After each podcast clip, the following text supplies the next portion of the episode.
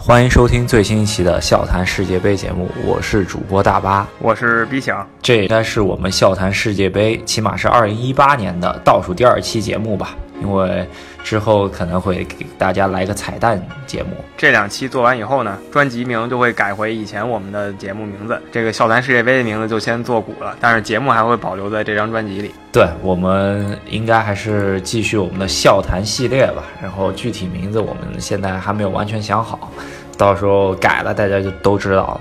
那这一期呢，也是给世界杯做一个最后的总结，给大家回顾一下。呃，本届世界杯。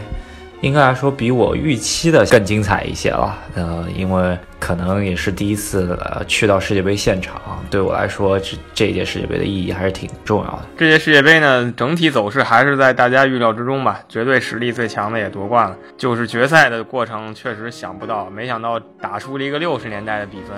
我看我们预测那集底下还有人看完以后说我们狗屁不懂，我也是非常想笑啊。这个世界杯决赛几十年不出一次的比分出现了，这真的是我们不懂啊。看群里好像有一个朋友赌球赌中了四比二，是吧？真是猜的比较准啊！四比二这种比分嘛，很难说吧。而且这个进程真的也是狗血到一定境界了。小组赛中经常出现几个争议事件，在决赛中都有重演。对，那我们就先来复盘一下决赛吧。个人呢，决赛上半场是根本没看啊，因为当时在飞机上，飞机一落地，正正好好下半场开场。在手机上看着那个模糊不清的比赛，然后要入关呀，加上取行李的中间也是搂了几眼，反正看着最后那进球了，洛里那个神发挥吧，呃，然后呢，就是在国内转机的飞机上面用实时信号看了比赛的回放，也是模糊不清的看了一遍。然后回来之后，又在网上看了一遍十几分钟的集锦，其实还挺后悔的。正好在飞行的过程中错过，可能是二十年以来最精彩的决赛吧。没错，这个决赛精彩程度。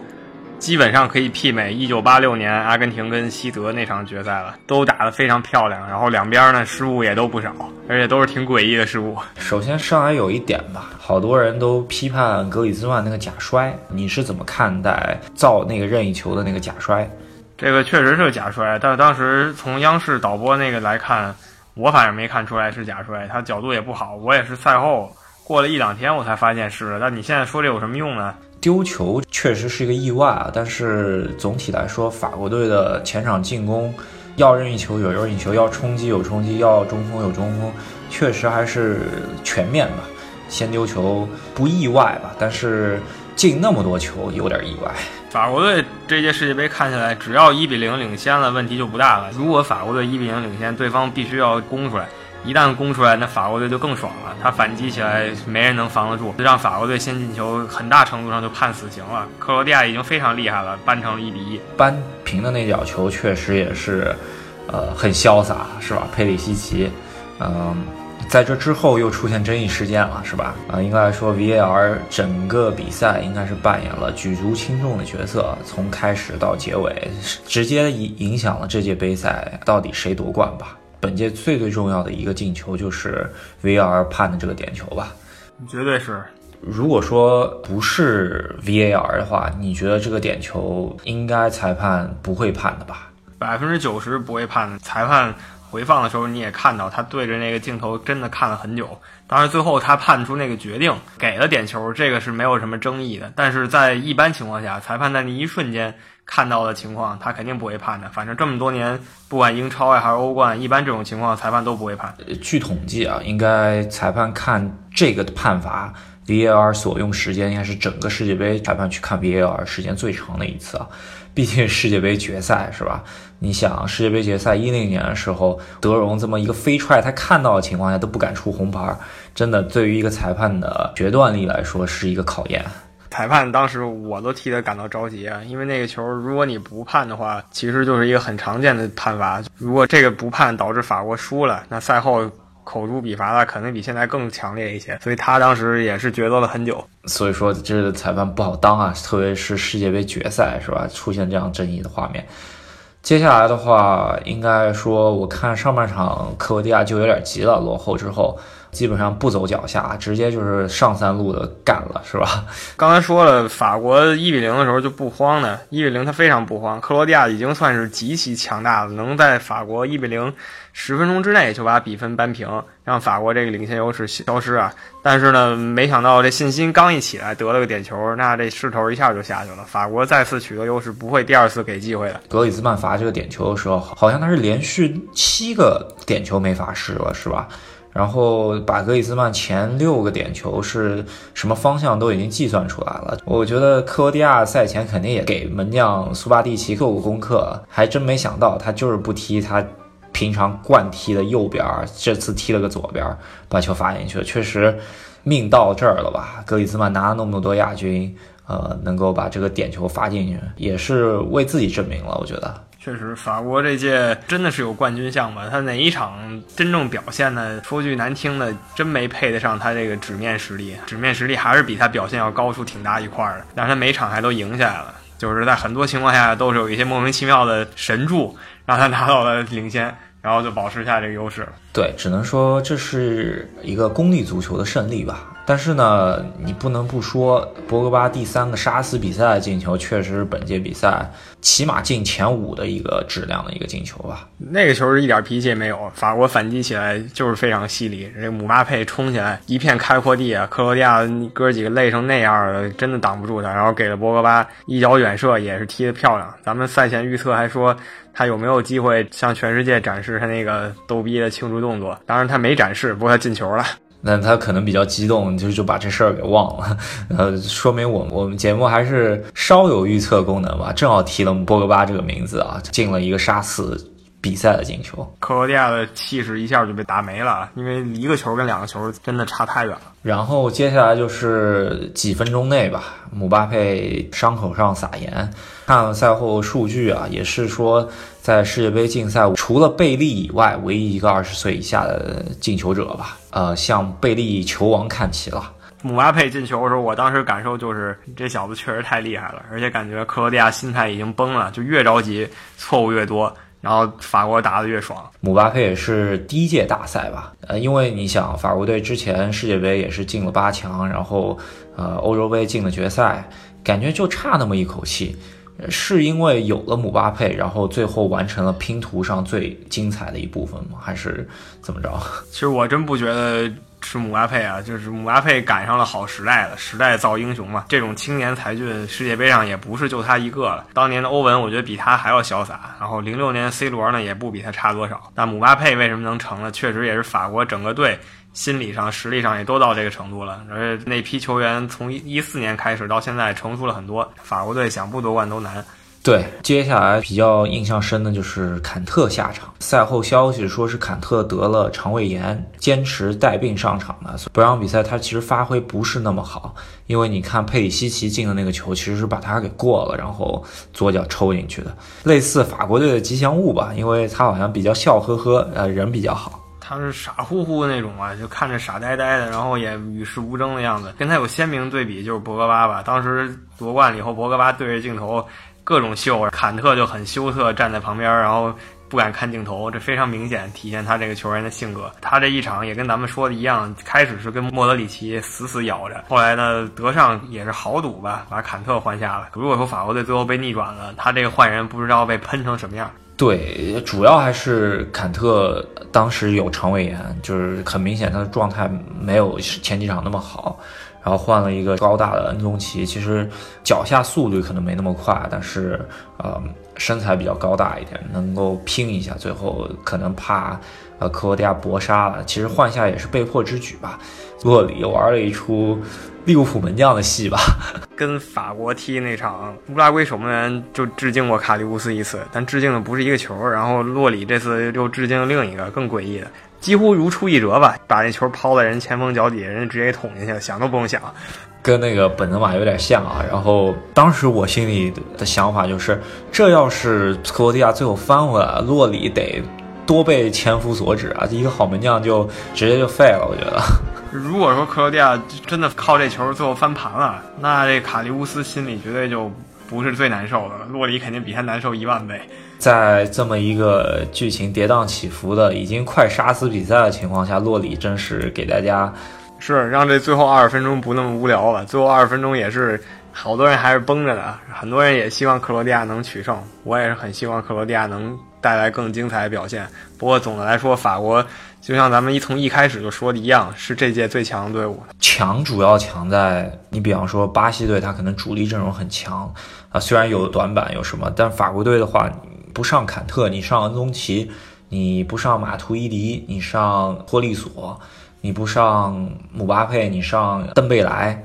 就是说，整体的板凳厚度真的是强到爆炸，这样子的实力摆在面前。所以说我个人还是看好未来四年吧，两年欧洲杯，四年后的世界杯，我觉得法国队应该还是。这两届比赛四强肯定是逃不掉了。这代人开启一个王朝没问题。但是你说到下届世界杯啊，根据这么多年的这个世界杯冠军魔咒，它能出现吗？是个问题。这个就得看这个魔咒到底应不应验了，是吧？大家都好像说恭喜法国队锁定小组不出现的一个名额，是吧？完全想不到怎么能够在小组不出现吧？这不是这届已经看过预演了吗？这第二大夺冠热门德国队就小组没出现。好吧，那我也挺期待这样一支法国队是怎么能够小组不出线的了。没 错没错，敬请期待啊，非常期待。呃，但是我觉得欧洲杯他应该四强跑不掉，因为组合配置啊，三十岁以上球员特别少，然后基本上都还是九零后甚至九五后吧。下届欧洲杯，法国只能更强，不会变弱。那我们也展望一下下一届的二零二六世界杯吧，也是刚刚宣布不久吧，十一月份开始，十一月中旬开始踢，踢到十二月早期。你怎么看这一届世界杯？首先，这个时间就让人跌破眼镜了。这十一月中旬到十二月早期，各个主要联赛最激烈的时候，这一赛季大概处在什么位置，基本在那时候已经看出来了。你争冠的就要基本也拿到了二十多分，保级的呢还是个位数。然后你这时候把所有球员调去打世界杯，我都不知道那些俱乐部会什么感想啊！给大家普及一个知识啊，因为国家队不给球员发工资，给球员发工资的是俱乐部。然后俱乐部对于他们最主要的联赛，你相当于就是踢一半儿，然后给你调走了，把所有主力球员全给调走了，等两个月再重新开始踢，那相当于有点儿就是说把经济利益放在第二，然后所以说国际足联在这中间还是做了很大的调和，能做这样子的决定，真的是为了卡塔尔开了一个大先例吧。就如果说这比赛十一月踢的话，那主流联赛的。节奏就会被打乱，因为主流联赛几十年都是每年八月开始，到第二年五月结束，这个周期从来就没有变过。球员呢，可以说已经完全适应这感觉了。如果你在年底开世界杯，你必然要把这个周期改变，那对整个国际足坛算是一次地震级的影响吧。影响最大应该英超联赛吧？你像十二月十一日是决赛回去，接下来就马上就进入圣诞赛程，然后比赛质量肯定会下降啊，对吧？刚刚回来还倒时差呢，对吧？是啊，一个是这个倒时差，而且英国联赛啊一月份一开始，足总杯和联赛杯就就开打了，所以说这些最精彩的比赛集中在十二月底和一月初。那你这个世界杯踢完了以后，就像你说的，回来时差都没倒过来，这比赛一来，球员估计伤了伤，废了废，这还看个什么劲？我觉得英足总第一个就不干，迫于国际足联的淫威吧。那我们也看一下，但是有一点我得好好提出，那就是中超联赛是完全不受这样子的影响的，因为中超联赛十一月就结束了，是不是预示着国足要进世界杯了？中国队首先已经拿到了天时啊，地利和人和就看我们自己了。对，呃，还有一点就是说，法国队九八年夺冠之后，世界杯来到亚洲，日本和韩国进行，在这之后，国足零二年冲进了第一次世界杯。这一次法国队再次夺冠，世界杯再次来到亚洲卡塔尔，那是不是又是我国足的机会了？毕竟东道主呢是亚洲球队，等于说亚洲竞争少了一个，而且卡塔尔跟中国的实力从这几年来看，真是半斤八两，两个队算直接竞争对手。对，呃，那我们也期待一下二零二二中国队的进程吧。呃，其实我也是希望能够现场看一届中国队踢的世界杯。小组赛也行吧，对，真的是小组赛都行。我现在觉得三轮游已经很不错了，已经不期待什么所谓的进了十六强就怎么怎么样了。接下来我们就要好好想想，四年之后哪些顶级球星还会在，哪些顶级球星可能就不在了。呃，四年以后就是二二年，也就是说九零后这代球员呢是他们的黄金时代。八零后呢，我们熟悉的梅西、C 罗、莫德里奇、苏亚雷斯。下一届呢，如果是弱队，他们可能还是主力；如果是强队的话，他们就是轮换球员了。报出四个名字，还有我觉得这一届曼朱基奇，还有小豌豆啊这些。我们耳熟能详的这一批八五后到九零年中间的这一些球员吧，就属于我们这个年龄段哥哥级别的那些球员，他应该都是在淡出的边缘吧。相当于谁还会在？那我觉得格里兹曼、姆巴佩、内马尔，我自己深深思熟虑了一番，我不知道内马尔能不能撑到二零二二。为什么会这么说？咱们可以参考一下小罗、卡卡。阿德里亚诺 是吧？感觉内马尔的个人生活还算检点吧，跟哥几个比不错了。阿德里亚诺算是最最最最挥霍自己的天赋的人了。但是你说零六年世界杯结束之后，小罗踢不了一零年世界杯，你当时敢信吗？对，当时真的，我觉得你无法相信，零六年的时候，小罗在国际足坛绝对是有第一没第二的球员。所以说，我觉得内马尔。怎么说吧，我当然希望他参加二零二二世界杯了。我这一届比赛，我自己也买了一件内马尔球衣，我不希望二二年这件球衣就穿不了了。但是谨慎看好他能参加二零二二年世界杯。其实不光内马尔吧，姆巴佩他的二零二二也不是很稳。他作为一个从目前来看还是以速度为主、生吃对手的球员，这种球员实在太容易受伤了，而且很多时候一个伤病。他的职业生涯就直接掉一个档次，两次伤病，他基本就告别一线了。博格巴可能肯定会踢嘛，但是你这四年中间发生的太多太多事情，你真的不好说。博格巴这种球员呢，四年以后，他只要自己不受大伤，或者说他自己不自暴自弃，我也没看出他有什么自暴自弃理由啊，所以他应该是没有任何问题。你会看好哪些球队突然就崛起？就目前来看，九五九六这一年龄段的球员呢？法国队好球员可以说是最多的，然后西班牙、德国也还凑合吧，但是感觉其他几个传统国家，像荷兰，真有点青黄不接的意思。荷兰队就有点说不清楚了，感觉还是没接上这一波人。以前你想，阿贾克斯基本每年都会有一两个球员在欧洲市场上。掀起这个转会风暴啊，但这两年真的没怎么看见阿贾克斯出人才了。然后同理啊，阿根廷这边呢，河床跟博卡青年出的球星也越来越少。那就是说，每个国家它生产的就是某些位置的球员。阿根廷就是生生产出好的前锋，那后卫位置他就踢不出来，因为世界上不需要你阿根廷出产的后卫。那不给机会，那相当于阿根廷的后卫就相对弱一些。就会出现像阿根廷头重脚轻的这种情况，巴西也是类似吧？我觉得巴西足球这这些年被很多亚洲足球，特别是我们中超挖角了之后，好多球员都是没有得到充分在欧洲呃成长机会，就直接挖到相对来说竞技水平较低的。联赛中间，那对于巴西队的竞技实力也是减弱不少，特别是在打呃这种困难的比赛中间就能看得出来。感觉巴西以前那个选材方式，在这个年代已经被欧洲的金钱完全淘汰了。我认识一个南美人跟我抱怨说，这个南美小孩以前有天赋都会先进南美队，然后踢到二十或二十一吧，典型就马拉多纳那样才会考虑去欧洲发展。但现在呢，一个十四五岁小孩很容易就被欧洲青训带走。然后很有可能就没踢出来，那没踢出来呢，你就真的没踢出来了，你回南美的机会都不多了。不要说中国联赛了，你像这些年东欧联赛，俄罗斯、乌克兰都是直接去呃南美直接挖人的。然后你看，本来是有有水平能竞争巴西队可能轮换主力的那个右后卫，呃，费尔南德斯，对吧？直接就是规划了。所以说，很多人才的流失，这对于南美的没落。欧洲的独大其实也造成很大影响。当然了，但现代足球大部分打的现在都不是打你一个球星能够制霸的一个天下，对吧？主要还是打整体足球。那南美人在欧洲人面前肯定还是差了不是一丁半点了。毕竟南美这个整体风格就是更靠天赋，然后更灵动一些。欧洲人呢更讲纪律，更讲效率，所以就会出现现在这个情况。咱们也说了关于。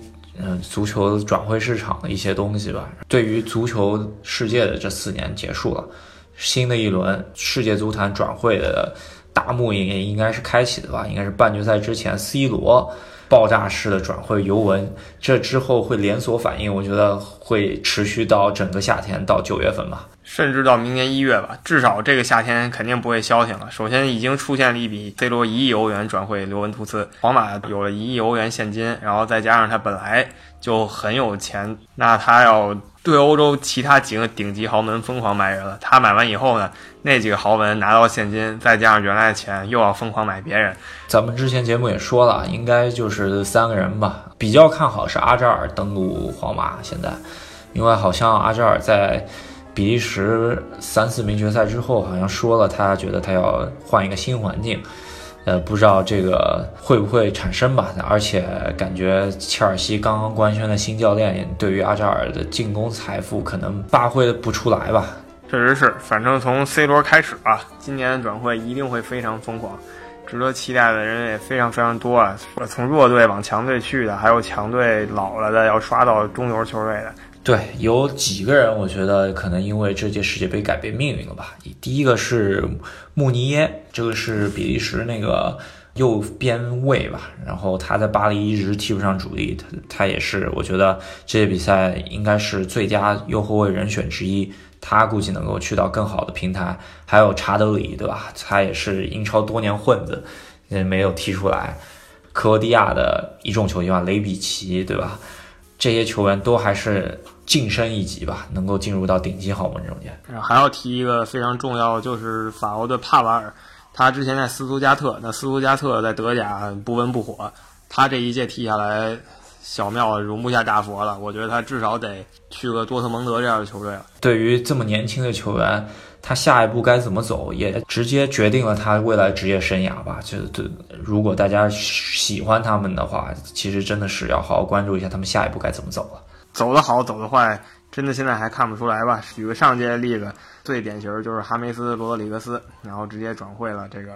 皇家马德里，然后苏亚雷斯呢，也是从利物浦去了巴塞罗那，把整个转会市场重新搅了一局。呃，我觉得走的不好的例子还有就是内马尔吧，这四年感觉真是在巴萨抱了两个人的大腿，然后又为了金钱或者名利方面的消息去了巴黎，然后感觉这四年对于他来说，起码在足球的造诣上没有进步，反而退步了。看看这赛季吧，据说是皇马拿着一亿欧元加上他本来的钱，要撬动内马尔的解约金，直接把他从巴黎带到马德里，这也挺可怕的。我觉得不是很看好，因为呃，卡塔尔当时跟他签了是起码要踢两年的合约啊，如果强行挖人的话，还是不太可能。我觉得可能这赛季踢完，下个赛季有可能。然后就是在世界杯上表现一般的球队。不是说那些球星无能，真的是因为他们整体实力找不出两三个球星，一般只有一个人。那这些球星呢，很多人在联赛里发挥非常好的，他们也会进入转会市场。举个例子，比如说利物浦已经买了沙奇里。对，呃，还有就是英格兰那个国门皮特福德，下一站该去哪里？这真是不好说，是吧？缺门将强队还挺多的，埃弗顿呢留他是要费很大劲。还有马奎尔，是吧？这一届踢得多好啊！本来身价就有户口本这个放大器给他放大一波，再加上世界杯这次的表现，我估计又要再水一点了。还有一大看点啊，VAR 之后，呃，欧足联到底会不会使用 VAR？据说欧冠中间这一届还是不用 VAR。